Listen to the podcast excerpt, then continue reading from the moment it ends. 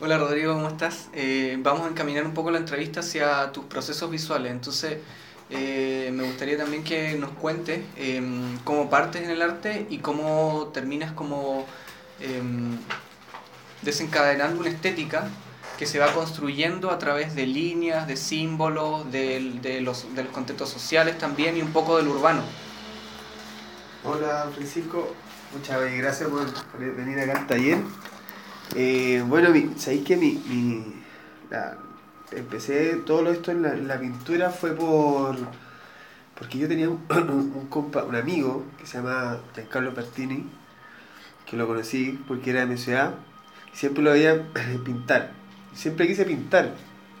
Y, y, me llamaba mucho la atención lo que era la, la pintura. Yo entraba a su taller y lo veía pintar y veía su, su, su obra. Y dije algún día que iba a estudiar pintura me metí al Bellas Artes, entré al Bellas Artes, eh, tuve dos años y, no me sentí cómodo porque yo quería pintar en realidad, no quería pasar por cerámica, no quería pasar por, por todas esas, cosas que te enseñan, dibujo académico, dos horas ahí dibujando. Y, y pesqué y dije, ¿sabéis qué? La voy a hacer por mí, por, por mí. Se echa adiós Bellas Artes y y me dediqué a pintar. Pero después me di cuenta que, que, necesitaba trabajar y ahora que estoy ya más, más grande, tengo una plata como juntada, me dediqué desde el 2017 solamente al, a, producir. a producir, a gastar todo mi ahorro, pero en algo que, que en realidad me llena demasiado. Y como tú lo puedes ver, tengo harto material, tengo harta obra sea, producen mucho en realidad. mucho. Estábamos sorprendidos delante como revisando material. Pero, pero es algo que en realidad me nace y mi, mi, obra en sí se basa en un principio, como tú dijiste, lo lineal, lo geométrico, lo simbólico, por una cosa que siempre me llamó la atención, que todo nuestro alrededor está, la parte urbana está todo creado por, por, por obras, por, como por geometría entonces siempre hay caminando por la calle y, o me imaginaba, interpreto en sí las cosas que veo hacia lo geométrico. ¿ya? Veo un edificio, me acuerdo en un tiempo estuve pintando desde, imaginándome, porque siempre si te fijas el ser humano camina mirando de frente o mira el suelo, pero nunca mira hacia arriba. Entonces, ¿qué pasa? Que me quedé mirando de arriba y decía, ¿cómo se verán las cosas de arriba hacia abajo? Y tengo un par de obras que tengo como las tomas aéreas Tuviste una que está como aérea y otra que está como mirada desde horizontal. Y ahí como que empecé a, experimentar con materiales, cosas que no me dejaban hacer en el Bellas Artes. ¿Sabes por qué? Porque te decían, no, primero tenés que hacer esto, tenés que hacer esto otro, tenés que hacer esto otro. Oye, pero quiero pintar, no, todavía no. Entonces eh, me, me frustré y por eso me salí. Y ahora, como te dije, empecé a probar, como tuviste en algunas obras, con materiales, con, con pastel, con probar con, con género, y, y, me fui soltando y siempre tratando de mantener una línea. Eso me, o sea, volviendo un poco atrás, me parecía interesante eso porque hace rato hablábamos sobre el, el grabado japonés y Hokusai específicamente y algunos artistas de 1600 de Japón. Y estábamos como comentando em, la, el manejo de la perspectiva. Y volviendo un poco a lo que me decías recién, es que es, eso en un principio no se nota y se ve como, como una obra geométrica más bien, cuando en realidad tiene mucho que ver con la percepción espacial de los objetos y cómo tú los descontextualizas en otros lugares. Y ahí entiendo también lo simbólico, porque hay diferentes planos, o sea, ves un edificio pero lo estás viendo de frente y al mismo tiempo está al lado pero desde arriba. Entonces quiero que me cuentes un poco como la historia de esas obras y cómo nacen, o sea, cómo, cómo, cómo te das cuenta de esos lugares, porque es una forma bien particular de ver y distinta también. Claro. No sé, cuando, no sé, miro las cosas, trato de verlas de distintos puntos y la trato de interpretar, como dije, mi obra en sí es mirar e interpretar a lo geométrico. Entonces yo, al, al, tenerlo en mi cabeza, porque yo no le saco foto, nada, lo retengo y lo interpreto en la, en la, en, la obra, la verdad es que también te dije, pero ¿y qué pasa si es mentira? Eso también puede ser mentira. Porque yo también, con al interpretar, no, no, no copio igual. Entonces yo le doy esos pequeños tips como de miradas como diferentes a, la obra, pero son interpretaciones que lo doy yo, no, no, no son copias ni tampoco son cosas que, claro, que, estén como... que estén ahí. ¿sí?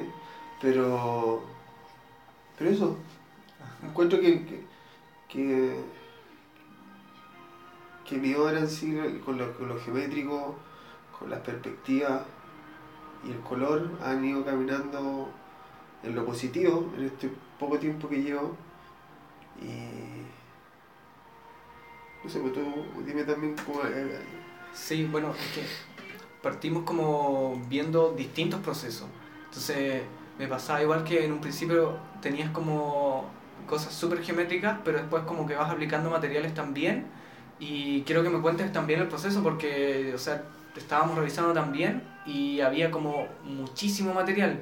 Entonces de repente tienes como distintas aplicaciones que van como de la mano de la investigación pictórica, como los raspados, el retiro de material. Esas cosas yo, como te conté, estaba, las veía en YouTube, veía a diferentes artistas de distintos países, de diferentes tiempos, y lo sacaba de ahí, y de ahí empezaba como a experimentar en mi propia obra. Y veía que se, que, que, que, era, que se veía bien, que le, tenía una consecuencia a lo que yo estaba haciendo, pero también me llevaba a que algunas veces tenía consecuencias y veces, algunas veces no, que algunas veces lo hacía como te contaba por decoración. Claro. Entonces, si esa línea se veía bien ahí o ese raspado se veía bien ahí, se veía bien y para que se viera bonito. Claro. Ahora ya no, tengo hay, menos espontaneidad, además está más estructurado, pero como te contaba, la línea de un principio siempre va a tener que ver con la última. Pero, pero eso, pero sí, siempre experimenté, me gusta incluso eh, eh, poner harto material en ese tiempo, ocupar harto material porque me gustaba ver cómo funcionaba la, en, la obra, qué sucedía. Porque yo lo veía reflejado en un artista que ya estaba medio consagrado y decía, ¿cómo, se verá? ¿Cómo, lo, ¿cómo lo puedo hacer yo? Entonces lo hacía experimentaba encontraba que se veía bien, ya lo usaba en la, hora, la próxima hora pero no teniendo el, lo que te dije yo, la, como la, la, la, la, lo consecuente en la obra. ¿Entendí? Que yo lo hacía por hacerlo y se veía bien, lo hacía. Ahora ya no, ahora si lo hago es porque... Hay una intencionalidad detrás. Y hay una ética en la obra, hay una verdad. Mm. Y eso, y eso y eso lo he ido aprendiendo con el tiempo, de horas y horas que pinto todo el día, porque estoy de las 7 de la mañana a 7 y media de la mañana aquí en el taller y salgo a las 3 de la tarde. Claro. Mi, mi, mi, mi ansiedad también me ha jugado en contra, porque algunos me dicen que queda mal pintado en algunos lados, lo que hablamos. Sí, efectivamente. Pero, Sí, sí, sí, sí. Sí, lo estuvimos revisando también porque en, en muchos de tus procesos em, hay cosas que pareciera que fueran azarosas, pero que en realidad también son intencionales finalmente. Porque hay una decisión detrás de dejar como una pintura media o dejarla como una especie de aguada, que también son como decisiones desde la pintura. Entonces por eso yo te decía, claro, uno ve procesos desde como más lo estructural que tiene que ver con la línea y todo eso, y que en un principio también eh, veíamos, como por ejemplo en todas esas obras y series que tienes como de formas cerradas y después pasan a ser como formas abiertas. Entonces también me gustaría que me cuentes ahí cómo, cómo fue ese proceso y, qué estabas viendo, qué referentes tenías. La, la, la, ¿Qué pasa? Que yo encerraba todo porque porque se había más ordenado. Siempre me dijeron que la, la obra tenía que estar equilibrada entonces eso, no sé, algo me decía que, que todos los, cuadros tenían que estar encerrados y se veían ordenaditos y que esto y esto otro. Pero la Paula Cortés, que es, como, como la, que me ha ayudado mucho en el crecimiento de mi obra, eh, me dijo que me soltara y dejara que, la, que el color trabajara por sí solo, que pintara y después pintara el otro color y eso igual iba a hacer una forma. Y ahí fui experimentando también y, empecé a darme cuenta que funcionaba y me empecé a soltar. Y lo que él, lo que dijiste tú, que, que se veía como medio, eh, como no terminado, me gusta porque hace notar que es pintura. ¿entendí? Y porque no, no, no es una impresión. Claro. Entonces, si quería una impresión, nos metemos una, una impresora y lo, lo, lo así. Pero me gusta dejar el, el- el- la marca del pincel, de repente poca pintura y que se vea casi lo blanco de repente abajo, sabiendo que es una tela y una pintura. Claro. Que no, no tiene por qué es, estar malo. Encuentro que es bueno. Es bueno fijarse que es una pintura, Ajá. que detrás de eso hay una tela, que, que pasó un pincel, que hay pintura. Oye, me gustaría retomar un poco lo que me decías eh, hace un ratito porque pensaba también como en lo que me dijiste recién y que es una palabra súper interesante también dentro de como dentro del estético que tenía que ver con una ética dentro de la pintura y también tiene que ver con una con una forma de estar tuya frente a la obra que tiene que ver con ese tipo de procesos. Y mm, bueno ahora estamos en Espora y me gustaría que me cuentes también un poco sobre tus procesos en ese sentido, como de residencias, con tu trabajo con Ismael, no sé, también... Bueno, mira, te cuento, todo, todo partió cuando empe- empecé a pintar. El, el primer empujón me lo dio Carolina Musalem con Factoría Santa Rosa, que ella me, me embarcó en este proyecto acá en Faro, que es el proyecto Faro, que son muchas galerías en este edificio, dándome la residencia en este sector, en este, como tú puedes ver, en este departamento. Tengo mi taller, mi pieza. Y después vino, eh, bueno, Carolina tenía mucho trabajo, tenía muchas cosas Claro. y tiene su galería propia, todo, entonces salió y, y Paula Cortés agarró el, el piso completo y me dio el espacio también. Ajá. Y, y ahora, ¿cómo se llama? Eh, pertenezco, como no sé, al proyecto Faro como residente y bueno, Carolina Musalén también me hizo el contacto con Ismael Frigerio que ahí fueron mis primeros tips como que de ayuda, que es un gran artista Sí. consagrado y agradezco también el tiempo que me dio y, y de ahí empecé como a conocer más artistas, más gente, la Paula me, me invitó al Persa del Arte, eh, después me invitó al segundo Persa, Persa del Arte este año, Ajá. ahora voy a Santiago y tengo pensado entrar a un curso también con Vilche, yo tengo hartos proyectos encima y no parar hasta, hasta que me muera. ¿cachai? Porque ya me di cuenta que, que es lo mío. Y, y me gusta y lo disfruto, como también la paso mal.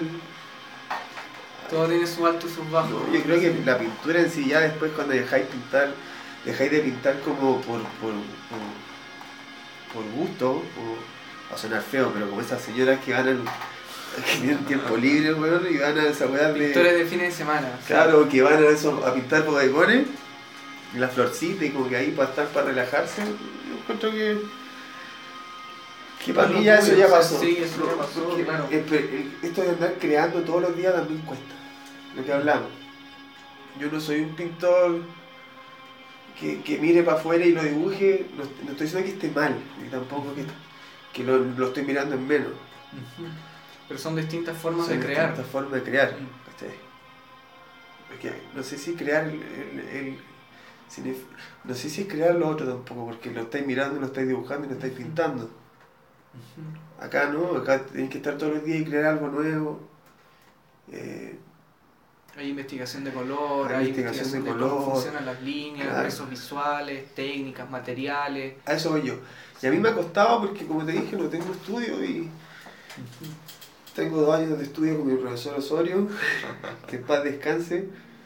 Pero en realidad lleváis una carrera como que ha, o sea, ha ido avanzando, o sea, lleváis dos persas del arte, vais a Santiago ahora, tenéis como hartos proyectos. Quiero entrar a blog también. Claro, ya, lo conversé. Ajá. Entonces, de eso se trata, ir evolucionando y voy a dar otro año más y los años que sean necesarios para seguir avanzando en la, en la pintura. Oye, cuéntame un poco también porque eh, estábamos acá y estuvimos viendo algunas eh, intervenciones que habías hecho en el lugar también. Entonces me gustaría saber cómo se da eso también y cómo llegas a eso, porque son saltos como desde la pintura hacia, eh, se puede decir, algo que no está plano hacia lo tridimensional. Entonces hay también formas de percepción Fue y de ver, investigación. Fue como casi a la fuerza en realidad, como te contaba. pie forzado. Porque no tenía un soporte. Ajá. Me acuerdo que no tenía como las lucas que me tenían que pasar y, y no tenía soporte donde pintar. po. Había una puerta, una puerta. miré la cocina y estaba como muy vacía, muy pelada y dije, qué. Y me dediqué a pintar la, la, la cocina. Y después dije, ¿sabéis que me gustó cómo salió y la gente le gustó también? Lo principal me gustó a mí.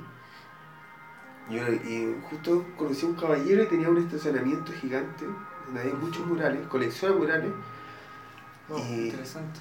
colecciona murales en el estacionamiento que hay en Patronato Ajá. y, y me invitó a ser partícipe, su hijo me invitó Antonio Hernández a ser partícipe de, de intervenir una- un mural de 5 metros y medio por 4 y medio. Y, pero yo miraba desde mi, desde mi poco tiempo y decía, ¿podría hacer esto? Está- está- yo estoy estaba acostumbrado a pintar papeles de 50 por 70. Claro. Y, y ver murales a los lados de argentinos, de, de muralistas consagrados, el Piwi, el, el no sé cuánto, que son que me dijeron, y ahora lo que he visto su trabajo es espectacular.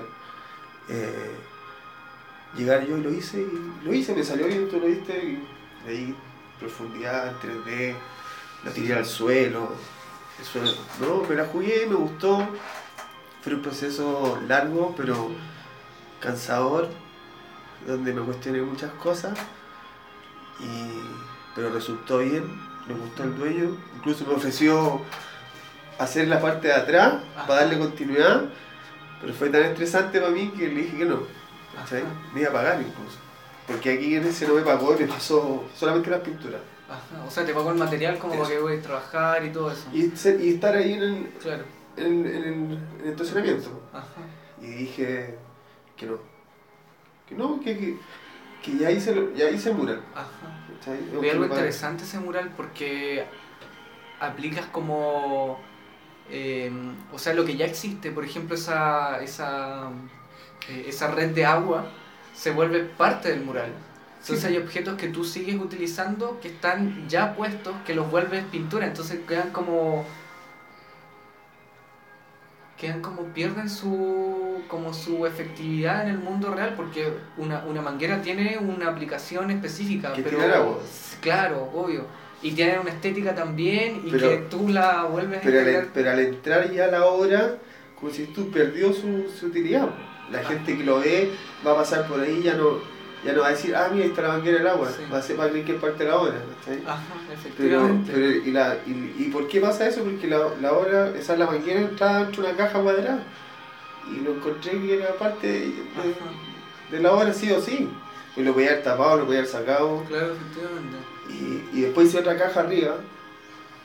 Y esa caja también daba equilibrio también a la, a la caja de abajo, porque si no res- resaltaba mucho al estar con, con vidrio y ya. y todo.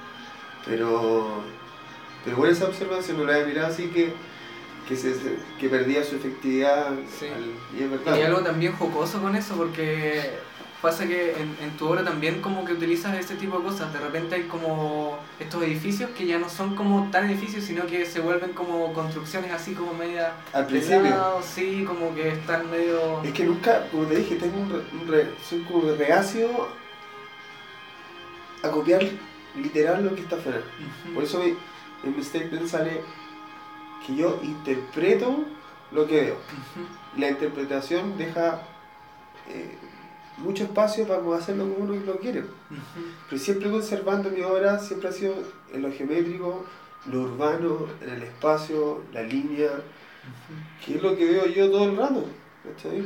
Es todo, lo, es, todo, es todo lo que veo, mi pieza aquí está todo lleno de, de, de cosas geométricas y uno puede decir, ah, pero es que pa- estáis pintando cubos, no sé, estáis pintando...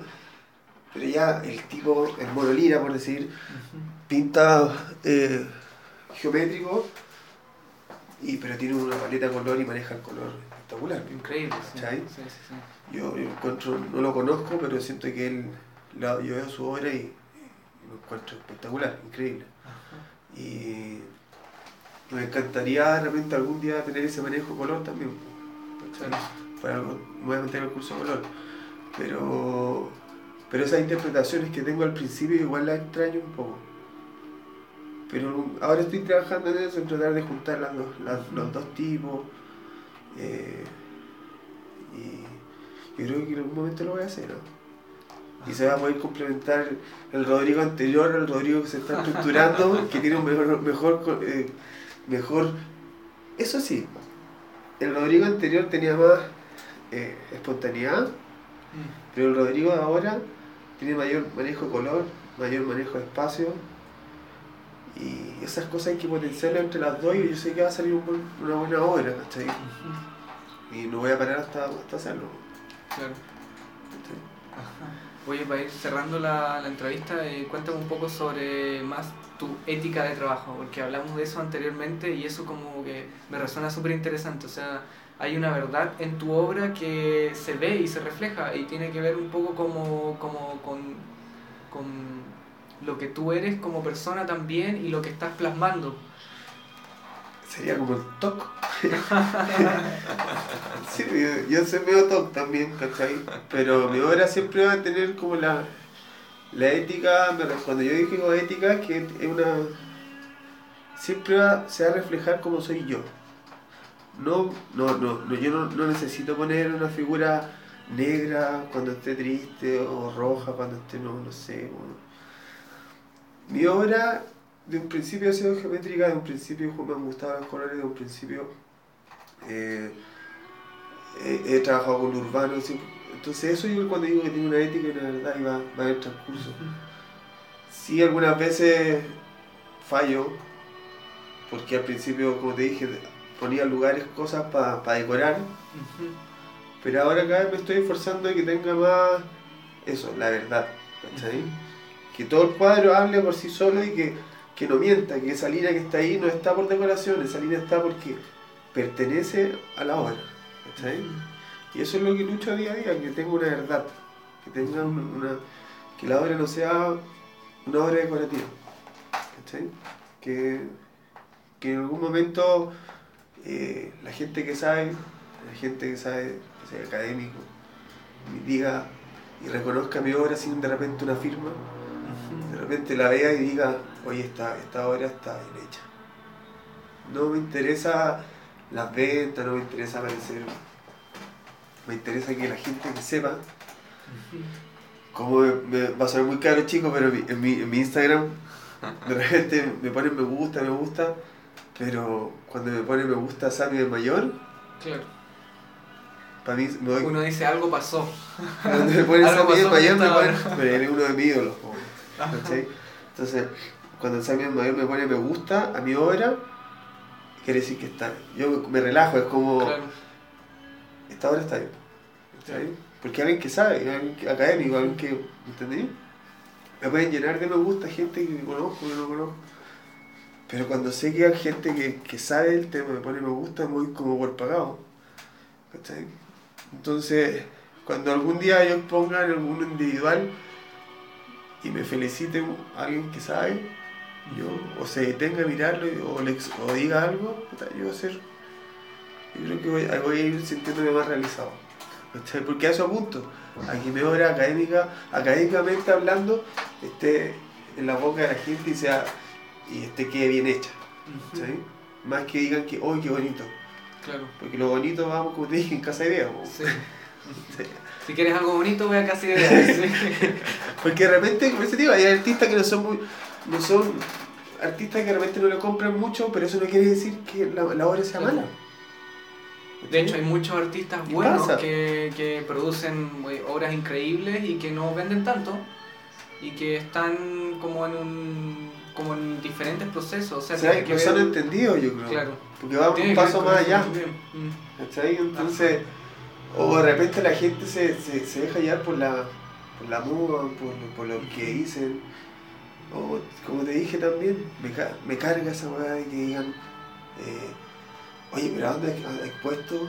Oye, ¿de dónde salió? La Sale mucho, no sé, en Ch- en Chile también como, oye, ¿cuál es el currículum? Claro, ¿Qué ha hecho? ¿Dónde ha estado? La, la obra habla por sí sola, si está bien hecha y, y es buena, ¿qué importa dónde salió? sí si, misma. sa- si salió del taller, como te dije, de ahí que hizo la pintura en la población, o si salió la católica. Mm. Si la obra está bien hecha y el tipo que sabe lo ve y dice, está bien hecha. ¿Qué importa que, que- de dónde salió? Y en eso también, o sea, vuelvo también como un poquito a lo anterior, porque hablábamos también de tus procesos como del muralismo y todo eso, y en Chile hay excelentes muralistas, hay excelentes bueno. muralistas. Y no todos son académicos, y no todos vienen desde la academia. Muchos vienen de la arquitectura sí, también. Sí, Sí. muchos también. Y otros obviamente desde el street art, pero así puro y duro. Claro. Ajá. Entonces se va el Matu, que Claro. encuentro un tipo que trabaja muy bien los colores, que es un Mm. muralista muy bueno, que lo conozco poco, pero lo conocí, hemos hablado. Ajá. Y, y siento que, que hay muy, como decís tú, hay muy buenos muralistas y una pega es una pega. Es una pega De repente eh, no tiene una verdad, pero tiene un juego de color muy bueno, Ajá. pero no deja de ser no valorable, ¿cachai? Es Mm. una pega que, que simplemente funciona como decorativa, pero es un mural donde trabajáis con dimensiones grandes, Claro. ¿cachai? Y tenéis que, si tiene un buen juego de color, bacán. Y un excelente dibujo, muchos Sí, tienen sí. excelente dibujo porque... Claro, son figurativos, sí. Claro. ¿cachai? Ah. Un mato es más geométrico y por eso me, Ah. recuerdo a él, ¿cachai? Ah, claro, Entonces, está como ahí referente. ¿cachai? De un referente. Y, y eso, me gusta. Yo creo que voy a conservar mi línea y algunos de mis amigos me dicen, "Bueno, pero sube la, la, la obra y ponle el precio. No, no. Al Instagram, ¿no? Claro. Como lo uso Pero no, no digo que esté mal, solo Ajá. que no apunto yo para eso. Claro. No apunto, no, no voy para eso, yo voy para para lo académico.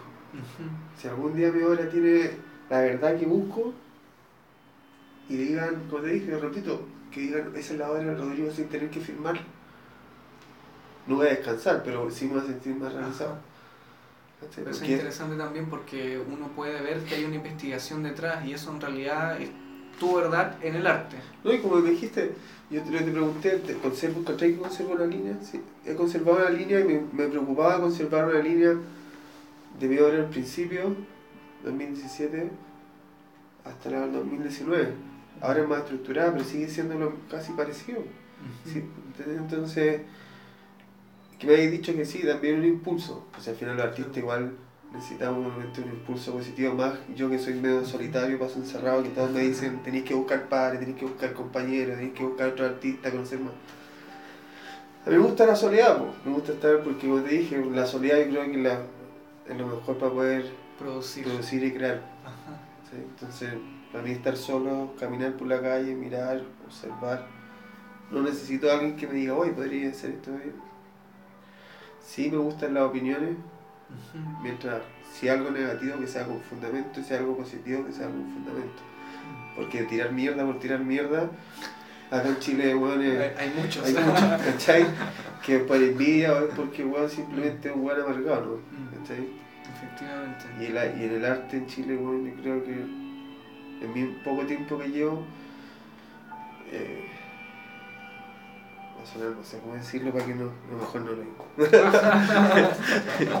pero, pero, no sé, lo único que yo pido que no abandonen la, pin- la pintura. Que la pintura, lo escuché de Ismael una vez decir que es la madre de- del arte y, siento que realmente se está alejando, la gente se está alejando de la pintura y, y, no debería. Eso Bueno, hay, hay- es, como, es como un palo que tira así suavecito y que la gente se preocupe más también de la pintura que, que no está malo tampoco lo digital y lo- las impresiones, pero la pintura es la madre de todo, todo arte. Entonces, para ir cerrando, tenemos que volver a pintar y volver a ver el mundo. Exactamente, a mirar, a interpretar las cosas, a mirar para arriba. a observar. No caminar como los caballos con las cosas acá a los lados, mirar el suelo. Yo creo que, que compartir y, eh, en lo- en los momentos clave hay que aprovecharlo. Lo- Yo me gusta compartir, pero poco, pero me gusta en los momentos que comparto, me gusta pasarla ahí. Y, y observar, yo creo que es lo primordial. Y te dar cuenta que, que hay muchas cosas buenas en- en la vida. Gracias Rodrigo por tu tiempo. Gracias a ustedes, gracias por venir y, y poder dedicarme un poco de tiempo a, a, a los jóvenes, como dicen, entre comillas, como dicen los artistas jóvenes. Sí. Sí, sí que eso, vale. Gracias, Gracias. que estés bien.